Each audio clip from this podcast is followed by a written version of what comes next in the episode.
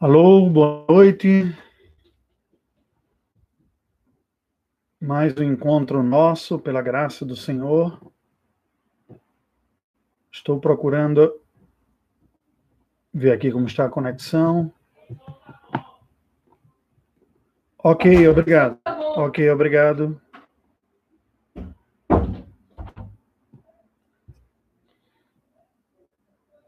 Ok. Pessoas entrando. Ótimo. Bem, saúdo a todos os presentes por mais uma, uma ocasião que estamos juntos. Estou tentando finalizar aqui. Talvez, deixe-me ver assim.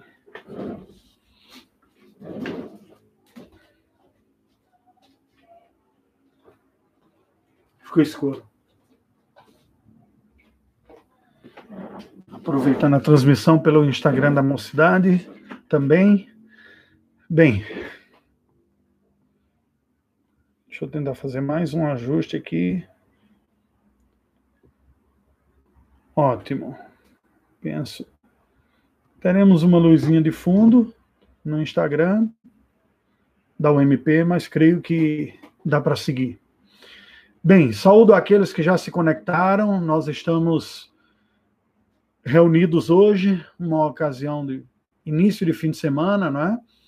Cobrindo uma programação nossa da juventude da primeira igreja presbiteriana de Belo Horizonte, chamada Sexta Jovem, que envolve jovens e adolescentes.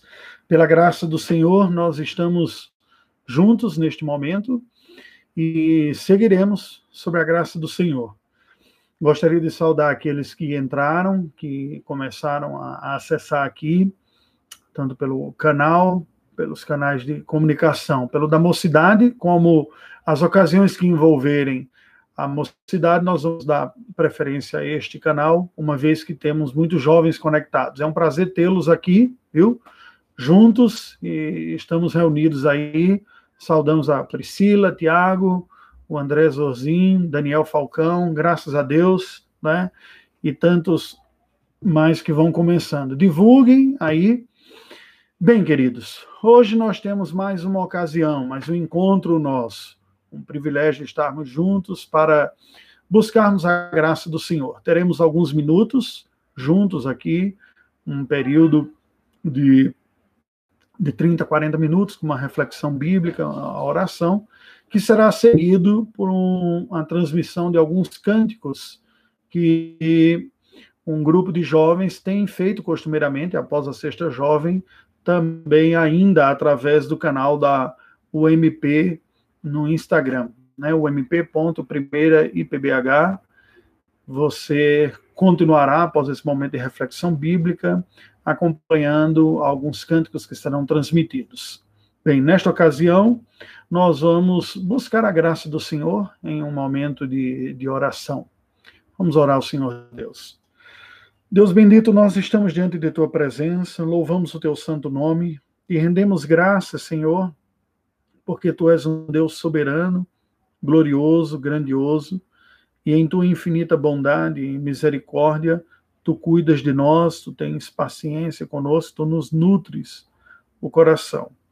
Rogamos, Senhor Deus, que tu nos assistas.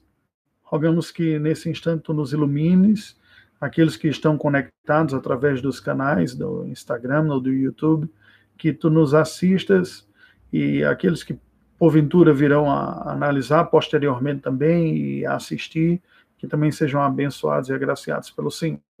Dependemos de ti, ó Deus, colocamos nossa vida diante de ti, suplicamos o teu favor, em nome de Jesus. Amém. Amém, graças a Deus. Queridos, nós temos vivido alguns dias eh, estranhos, né? alguns dias diferentes. Certamente podemos falar de dias de provação, como eu tenho comentado com algumas pessoas.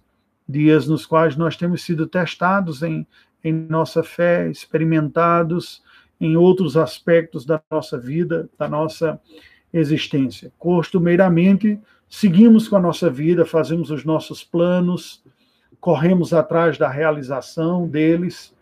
E desde que se iniciou essa pandemia, nós temos sido provados em tentar entender como fica a nossa vida, uma vez que temos perdido uma boa parte da autonomia e uma boa parte do controle que marca a vida de cada um de nós. Né? Se não o controle no sentido absoluto, mas pelo menos a regularidade, aquela segurança de seguir com a vida no seu dia a dia, de manter a sua rotina. É, já não bastasse essas dificuldades relacionadas à quarentena, relacionada à, à restrição de convívio, de circulação, Nestes últimos dias, nós temos assistido um, com uma certa preocupação o avolumamento, o, na verdade, não é essa palavra, né? o agudamento do cenário político no Brasil. Não só o Brasil, mas o mundo como um todo está tentando pensar qual a melhor maneira de enfrentar essas situações difíceis e um dos elementos curiosos que esta pandemia trouxe é que, independente do desenvolvimento técnico, científico, é, medicinal, econômico, parece haver um estado de perplexidade, de uma certa insegurança generalizada em todo o mundo. Governos têm se debatido, não têm sabido agir da melhor maneira possível em como enfrentar, as políticas são distintas de como enfrentar este período de pandemia, mas também como sair dela, como retomar a vida, uma vez que o confinamento absoluto tem impactos econômicos que não são apenas financeiros, que acabam tendo seus desdobramentos, inclusive na saúde, na condição de vida das pessoas. E por isso mesmo que tenho trabalhado, inicialmente, nas nossas primeiras falas, comentamos sobre estes momentos de provação para a nossa vida, de como discernir isto diante de Deus e como cuidar do nosso próprio coração para que espiritualmente estejamos é, bem preparados para enfrentar toda esta situação. Agora, no cenário político recente do Brasil, nós vimos uma crise que foi se avolumando, avolumando, crescendo, com, entre o presidente da República e o ministro da Saúde, que acabou resultando na demissão dele. E hoje, o Brasil recebe a notícia de que o ministro da Justiça, o Sérgio Moro, também é, sai do governo Bolsonaro. Bem, entendo que, como cristãos, nós temos que olhar para esta situação como um todo e tentar interpretá-la com os olhos da fé, não apenas na busca dos sentidos e significados, uma vez que temos que saber olhar como cristãos também, e aquilo que foge à nossa competência é a capacidade de sondagem dos corações, de entender o que se passa dentro, as motivações. Nós não temos acesso a, a isso, mas devemos saber avaliar tudo na nossa vida inclusive a conjuntura política, econômica, social, é, de saúde, né, clínica, biológica, pelos olhos da fé. Certamente, quando se toca nesse ponto da, da política, como alguém já falou que política, futebol e religião não se discutem, o que é uma tolice, porque tudo aquilo que nós não discutimos, ou seja, que nós não procuramos compreender com o olhar cristão, com o olhar da fé, nós haveremos de compreendê-lo com o olhar de outros óculos interpretativos. Se não for uma visão bíblica da realidade, será uma visão enviesada de ideologias ou visão que não são conscientemente enfrentamos situações como essa. Quando olhamos uma situação como essa, a mim me cabe como pastor não é, levantar uma bandeira político-partidária, ainda que incorra no risco de ser chamado de isentão, né, um termo muito comum dentro das mídias sociais sobre aquelas pessoas que não abraçam uma postura ou um posicionamento ou, não tomam partido numa postura partidária. Bem, contudo, cabe a mim, na condição de, de pastor de igreja, de orientador espiritual, trazer elementos bíblicos que nos capacitem a enfrentar e interpretar todas as situações, inclusive as políticas. Evidentemente, enquanto cidadão, enquanto cristão, individualmente, faço as minhas avaliações também tenho as minhas preferências e me manifesto no segredo da urna com a minha postura de voto. Mas penso que, dada a importância, as pessoas que estão debaixo, se, debaixo de uma certa influência de nossas falas, cabe uma palavra menos direcionadora politicamente, é, partidariamente falando, ideologicamente falando, mas necessariamente uma palavra instrutora no que diz respeito aos elementos de fé. E aqui não tem como nós fazermos uma avaliação absolutamente neutra, como se houvesse isso. Cada sistema produzido pelo ser humano, interpretativo da realidade, traz consigo elementos positivos, potenciais, ferramentas interpretativas da realidade que sejam adequadas e compatíveis com a fé e elementos que sejam contrários. É, importa, como cristãos, que discernamos os elementos que são contrários à Escritura Sagrada e os condenemos e os identifiquemos como distorcidos e os apontemos, mas também cabe identificar aqueles que são compatíveis com a Escritura Sagrada como sendo bons e verdadeiros. Alguém já falou, e eu concordo, que no que diz respeito a escolhas políticas que a democracia representativa nos proporciona, a conta que nós vamos fazer acaba sendo do menos pior, do menos mal. Não há nenhum candidato, nenhum partido, nenhuma pessoa, nenhum grupo que seja uma concretização humana da perfeita manifestação da governança de acordo com a vontade do Senhor. Todas as pessoas que ao longo da história da igreja é, reivindicaram para si uma plena representação da verdade, da justiça e até mais da representação divina sobre a face da terra, incorreram em sérios riscos. Há até um termo que nos estudos das ciências da religião é cunhado, chamado messianismo, que identifica estes movimentos em que pessoas se apresentam como verdadeiros enviados de Deus, ungidos do Senhor, como messias condutores da humanidade. E isso independe do espectro ideológico.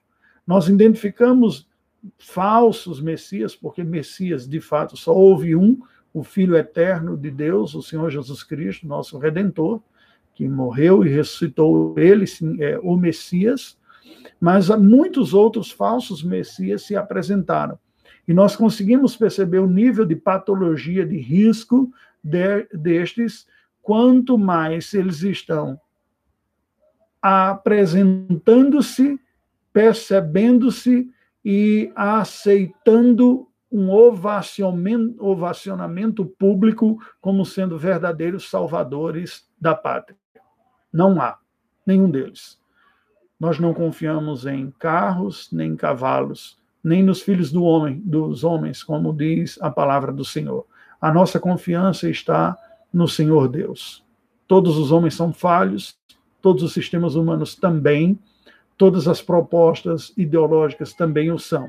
Nós podemos ter maior ou menor qualidade, maior ou menor compatibilidade com a nossa fé, maior ou menor probidade, maior ou menor desvios, mas não teremos uma adesão absoluta.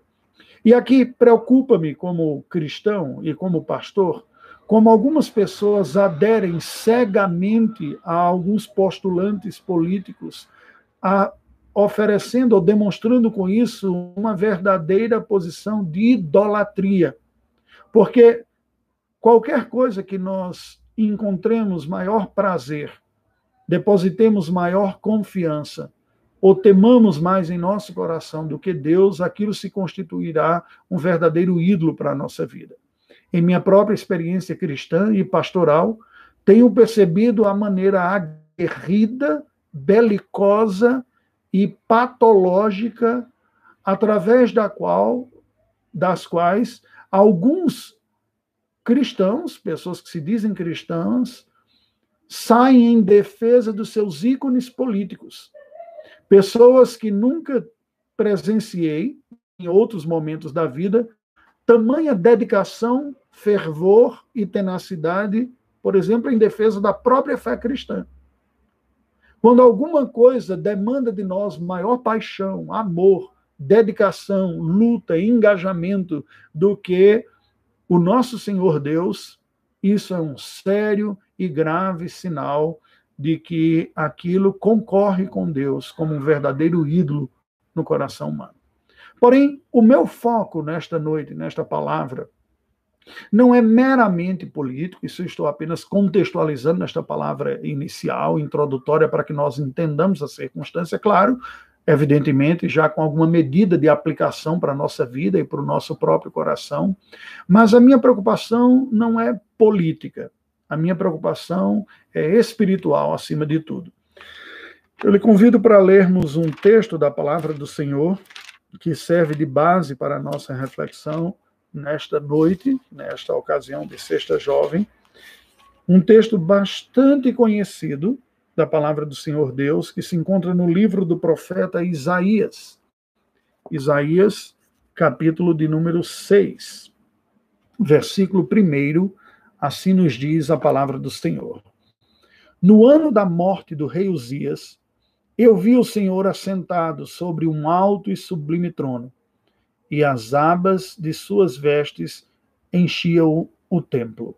E continuo. Serafins estavam por cima dele. Cada um tinha seis asas, com duas cobria o rosto, com duas, duas cobria os seus pés, e com duas voavam. E clamavam uns para os outros, dizendo: Santo, Santo, Santo ao Senhor dos exércitos, toda a terra está cheia da sua glória.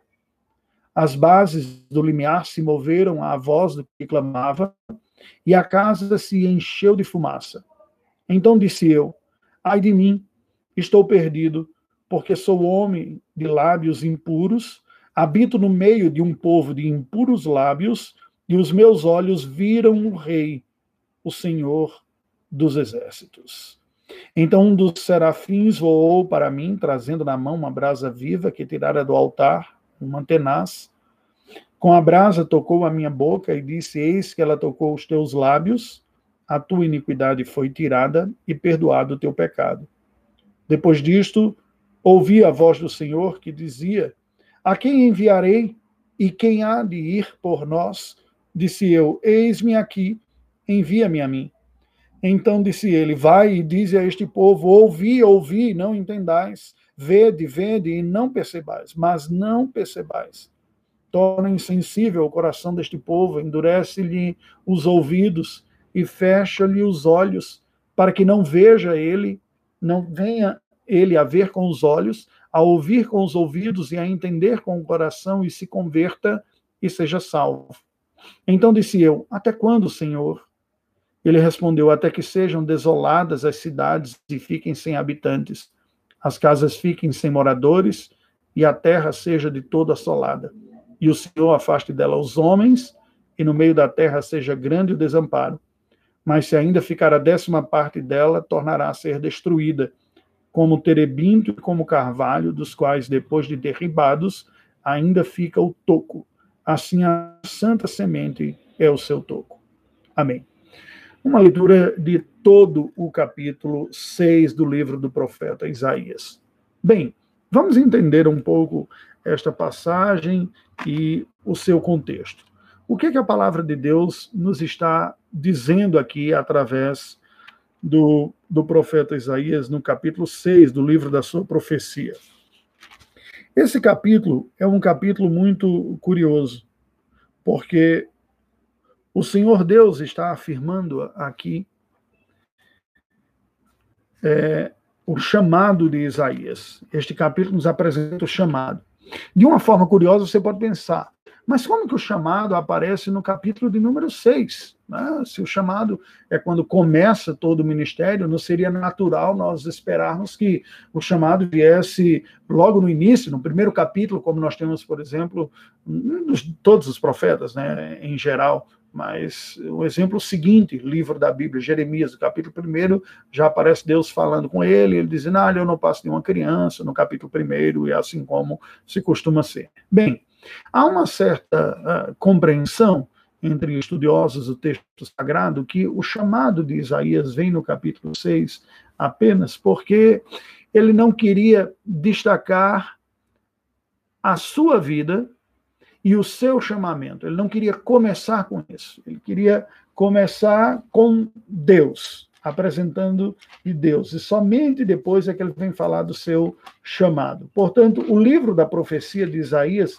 já entra no recado, já começa no recado de Deus para as pessoas. Diz, visão de Isaías, filho de Amós, que ele teve a respeito de Judá e Jerusalém nos dias de Uzias, Jotão, Acás e Ezequias, reis de Judá. Ouvi os céus, dai ouvidos à terra, e começa a profecia.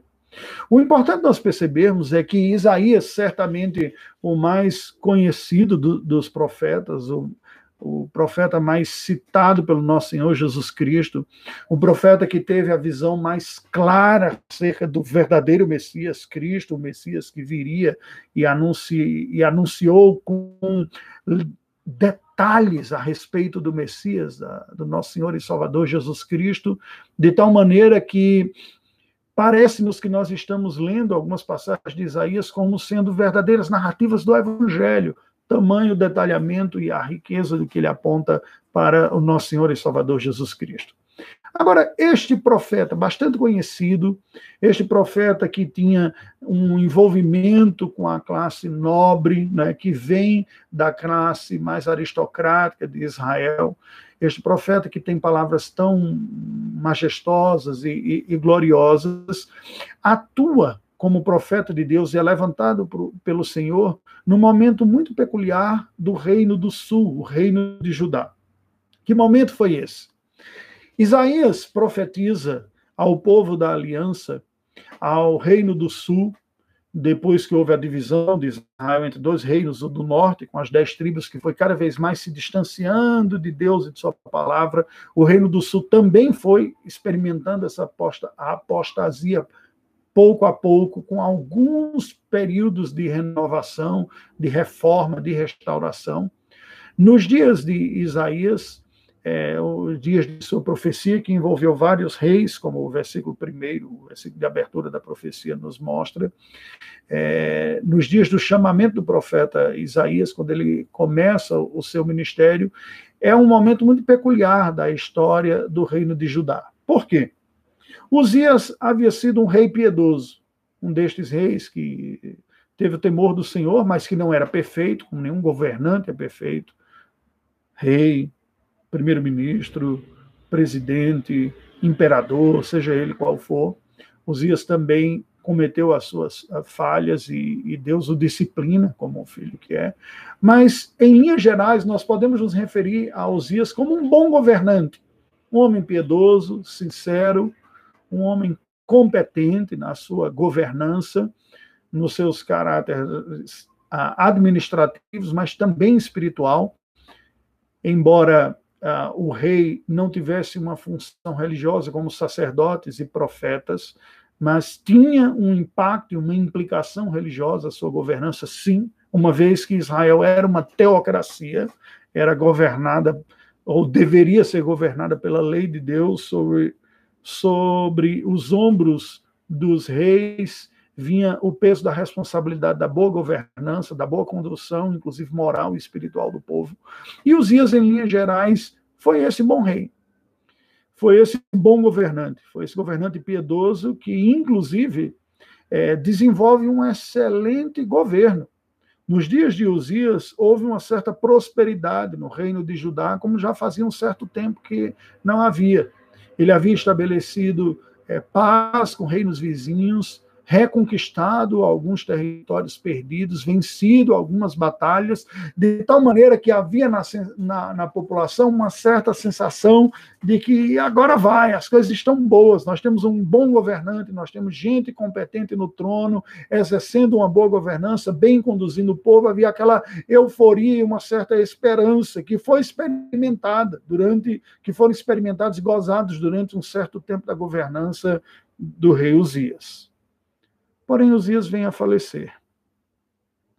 E com o falecimento de Uzias, fica um certo espanto no coração do povo judeu. E agora? O que será de nós? O trono está vazio. O rei não está mais vivo. O que será que vai ocorrer da nossa nação? Quem será que vai ocupar o trono? Como ele vai governar o país? Será que nós vamos voltar a experimentar um período de escassez, de perda, um período de recessão? Será que nós vamos experimentar perdas? Especialmente as preocupações estavam com as questões naturais. É nesse contexto que Isaías registra esta visão. Nos diz o versículo primeiro: no ano da morte do rei Uzias, quando aquele governante veio a falecer. Isaías tem uma visão, e essa é uma característica forte da profecia de Isaías. Nem todos os profetas tiveram os mesmos tipos de revelação. Deus revelou sua vontade de formas distintas e atuou através dos profetas e despertou, vocacionou, qualificou e capacitou diferentes profetas com competências e potências distintas também, poderes e qualificações distintos, não foram os mesmos. A Isaías foi dada uma, um recurso de revelação que tecnicamente nós chamamos de oráculo, e oráculo não é conhecido apenas no meio é, religioso cristão bíblico, vocês devem se lembrar de que era uma expressão comum e usada para ah, os mediadores de religiões pagãs também. Na Grécia Antiga, aquelas pessoas que seriam porta-vozes de revelação dos deuses ou das divindades, eram elas próprias chamadas de oráculos. Então, oráculo é aquele termo que indica um meio de revelação. O oráculo é esta revelação sobrenatural que Deus entregou aos seus profetas, particularmente é, apontando para realidades que haveriam de acontecer, profecias preditivas. Assim nós olhamos biblicamente, mas o termo é mais abrangente do que o universo bíblico, com outras conotações envolvendo outras religiões. A Isaías, as revelações divinas tinham este caráter sobrenatural, carismático, de enxergar, de perceber realidades sobrenaturais, de tal maneira que uma pessoa, por mais espiritual e dedicada que fosse, não teria uma capacidade natural de enxergar estas coisas. É verdade que os profetas normalmente não eram pessoas com pouca capacidade crítica e analítica.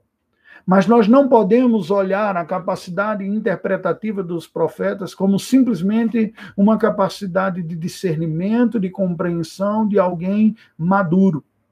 Há um elemento que os diferenciava de pessoas sábias, como a Escritura Sagrada aponta, e que não eram profetas, e que, portanto, não tinham revelações sobrenaturais, mas tinham, pela sua maturidade espiritual, capacidade de avaliar e interpretar as circunstâncias ao seu redor, como até hoje nós temos muitas pessoas sábias no meio da igreja cristã também. Os profetas recebiam um elemento externo, um conhecimento lhes era dado do próprio Deus, como uma carta entregue, como um recado revelado, algo que não seria possível conhecer se Deus não entregasse essa percepção de uma maneira sobrenatural e não natural. A Isaías foi dada com foi dada a capacidade de compreender estas coisas por um recurso que Deus deu a ele, que eram as visões. Essas visões eram visões sobrenaturais, carismáticas, portanto, muitas vezes êxtases, através dos quais os profetas visualizava quadros, quadros com imagens ricas que apontavam para a realidade espiritual que Deus queria dizer. Isto é muito comum entre os profetas. E por isso que é infantil e superficial interpretar todas as profecias de uma maneira literal como se os quadros descritos pelos profetas apresentassem uma realidade concreta do dia a dia. Estes quadros apresentavam uma realidade espiritual através de imagens poderosas. Algumas imagens eram concretas, outras eram representativas. Isaías tem aqui a capacidade de enxergar e de ver, dado pelo Senhor no seu chamamento, de uma realidade concreta, porém não humana, porém não natural, porém não refletora de uma verdade conhecida sobre a terra, na terra, nos âmbitos domésticos frequentados e percebidos pelos homens. Isaías tem uma visão do trono de Deus, dos céus. Ninguém jamais viu isso. Se Deus não abrir, se Deus não entregar uma revelação da sua realidade, dos céus, da sua glória, ninguém o tem. A Escritura Sagrada nos apresenta um momento semelhante que é a transfiguração de Cristo, quando Pedro, Tiago e João estão lá juntos e as vestes de Cristo se tornam resplandecentes e eles veem como que numa janela de abertura dos céus o próprio céu e personagens que estão no céu que são Moisés e Elias. E assim é dada uma visão sobrenatural.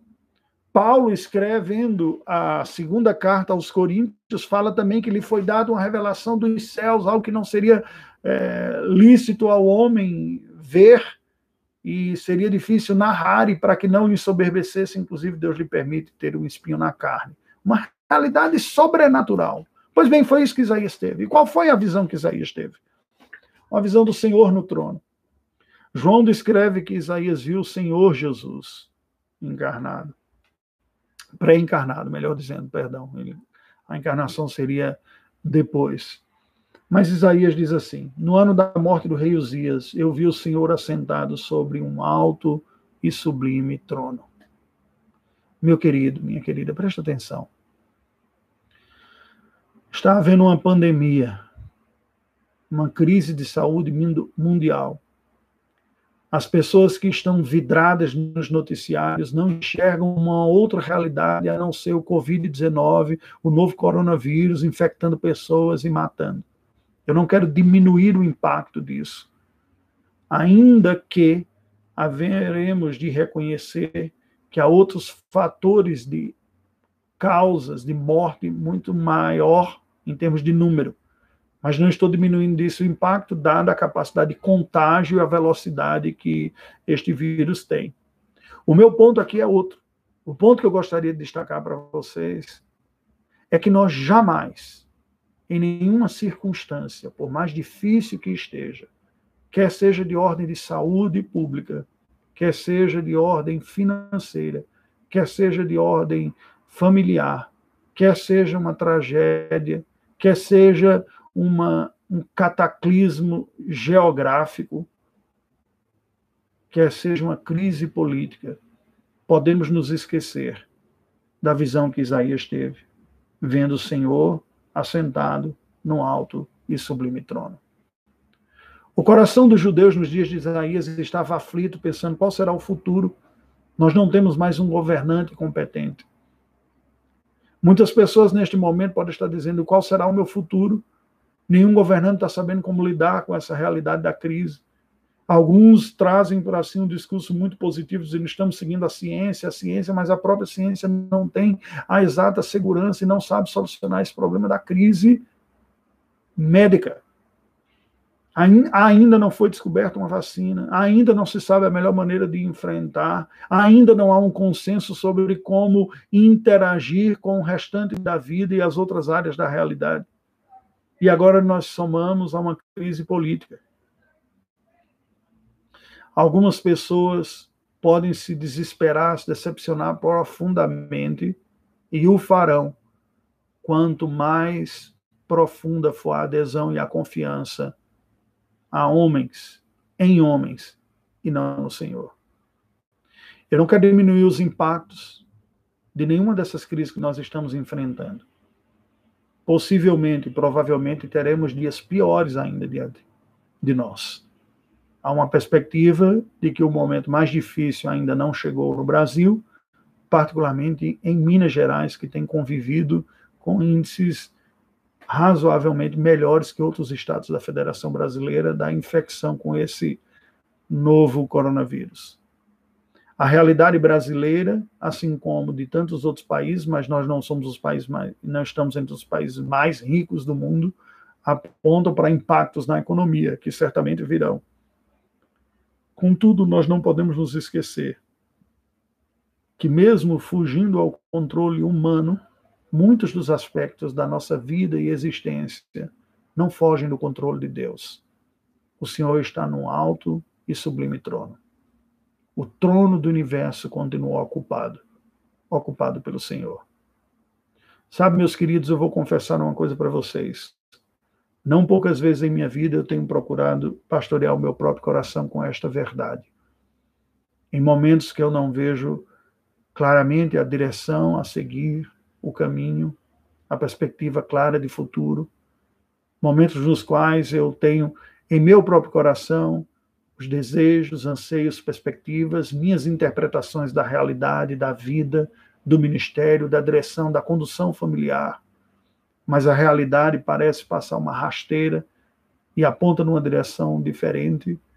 Tenho procurado apacentar o meu coração, que por vezes se vê aflito também, com a verdade de que há um governante no universo.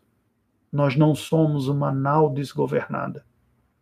A realidade não é a realidade fruto do acaso. Nós não somos massa carbonada resultante de um processo evolutivo impessoal, impróprio, incerto e improvável. Nós somos frutos de uma vontade soberana de Deus de trazer à existência criaturas que ele concede à vida pela sua soberana vontade e cujos dias foram escritos e determinados quando, não, nenhum, quando cada um deles, nenhum deles havia ainda. E aqui eu gostaria de trazer uma palavra pastoral ao seu coração, jovem, adolescente que me ouve, ou adulto.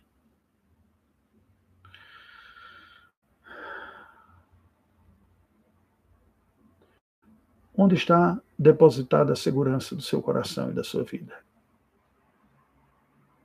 O que lhe traz paz?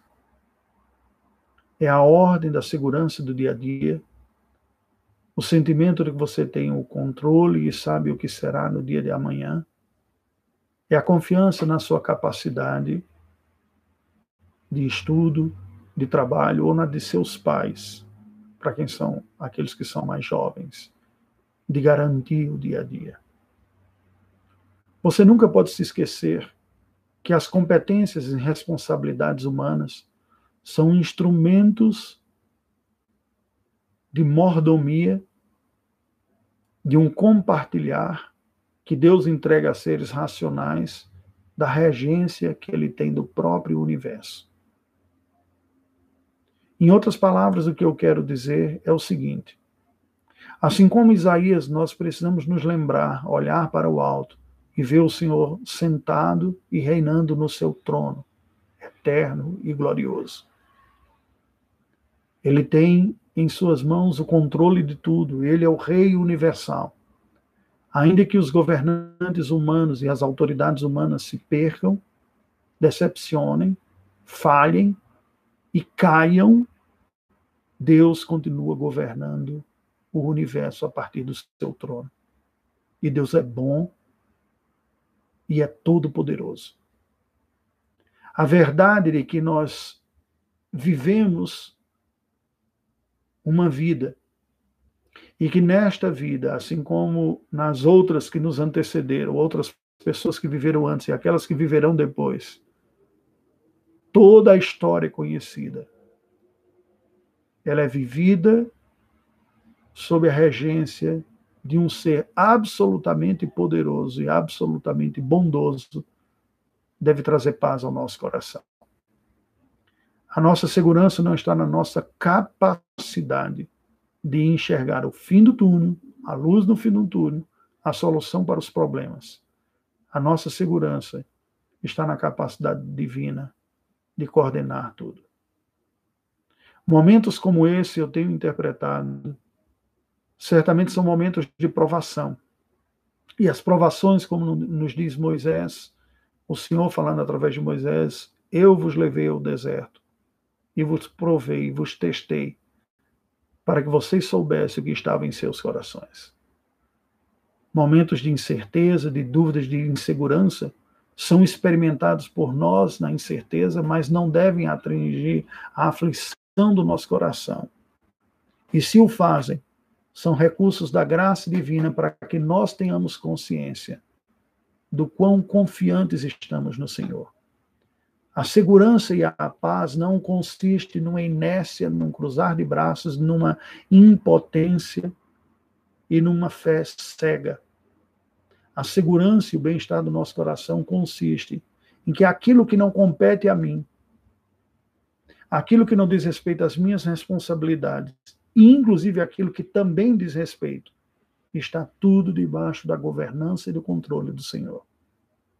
Momentos como esse, nós perdemos mais capacidade de gerência, de mudança e de solução das coisas. Mas tanto faz os momentos que nós, nós estamos mais impotentes para mudar as circunstâncias, quanto aqueles momentos que nós, nos, nós estamos mais potentes, capazes de implementar soluções. Tanto em uma situação como em outra, é Deus quem nos governa. Quando as coisas estão bem e seguem, nós planejamos e executamos projetos, Deus está nos guiando e usando estas coisas para o nosso bem. E quando as coisas fogem de nossa mão e da nossa capacidade de gerência interpretativa e de ação, Deus continua governando, reinando e tudo conduzindo para o nosso próprio bem. Era esta palavra que eu gostaria de trazer para vocês esta noite, que trago na esperança que, de que o Espírito Santo tome estas palavras e traga paz ao nosso próprio coração e segurança.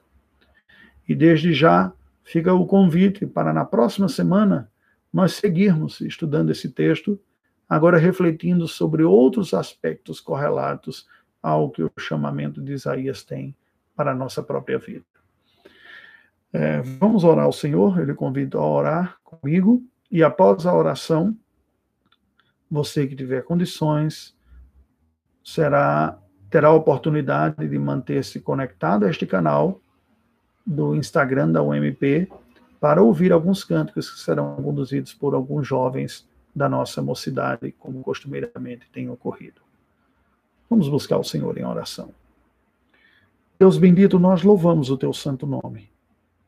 Te rendemos graças pela tua palavra e rogamos a ação do teu Espírito a nos despertar e acalmar o nosso coração, para que naquilo que nós somos impotentes, nós descansemos no Senhor. E naquilo que nós podemos agir e fazer alguma coisa, nós hajamos descansando e confiando também no Senhor, porque tanto em uma circunstância quanto na outra, És tu quem estás no comando de todas as coisas. Pedimos que este momento de provação seja usado por ti pela tua graça para nos trazer para mais próximos de ti, como cristãos e teus filhos. E aqueles que têm sentido aflição, têm estado distantes, que sejam despertados pela tua graça e se acheguem a ti. Que estes momentos também sejam momentos oportunos para que nós ministremos ao coração e à vida de outras pessoas. Usa-nos também para levar palavras do Senhor para a vida de outros tantos, para que encontrem consolo e paz, como o Senhor tem oferecido para nós e nos chamado para experimentar. Ajuda-nos a experimentar isso, mas também a levar estas verdades graciosas para o consolo, o conforto, o perdão e o cuidado de outros corações. Também, Senhor Deus. Te rendemos graças.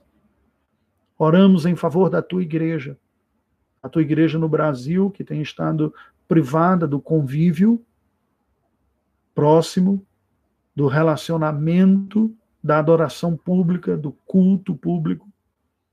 A igreja espalhada pelo mundo, que também tem sido privada. Mas de uma forma especial, intercedemos em favor da tua igreja nos lugares em que ela paga um preço maior pela fé. Aqueles nossos irmãos que já não têm a facilidade mesmo de se reunirem. Aqueles irmãos que têm dependido de forças estrangeiras para receber alguma instrução, algum alimento, que são os missionários. Intercedemos em favor desses missionários transculturais que também sofrem por este momento, inclusive quanto à sua manutenção. Pedimos por eles, que também têm sido provados neste momento. Te pedimos por nós, como igreja, que tu nos ajudes a buscarmos no Senhor e recebermos do Senhor graça e levarmos adiante graça à vida de outros que precisam também. Te pedimos pelas autoridades brasileiras, não apenas na área da saúde, mas na área da governança. Intercedemos em especial pelo Poder Executivo Nacional,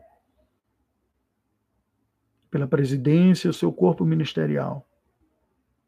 Intercedemos em favor do nosso país. É verdade que somos uma nação com tantos pecados, Senhor Deus, e por isso pedimos que tu nos perdoes. E pedimos que tu uses este momento para produzir em nós, como nação brasileira, um sincero arrependimento, inclusive de nossa idolatria política não importa qual seja o espectro. Perdoa-nos pelos nossos ídolos da esquerda e da direita. Perdoa o povo brasileiro por tão mais facilmente depositar a esperança em homens e não a confiança em ti, Senhor. E a tua igreja dá humildade para que voltemos aos teus braços e encontremos uma maior dependência nestes dias. Consola-nos, conforta-nos dirija-nos. Tu que és o bondoso governante do universo e da nossa vida. Em nome de Jesus oramos. Amém. Amém. Queridos, que Deus nos abençoe. Aqui fica o convite para você continuar conectado neste canal, ouvindo alguns cânticos. E eu também convido aquele que tiver o interesse, a condição e a possibilidade para uma reflexão bíblica através do meu canal no YouTube, por ocasião da escola dominical às 9 horas da manhã. Deus abençoe. Foi um prazer ter estado com você mais uma vez.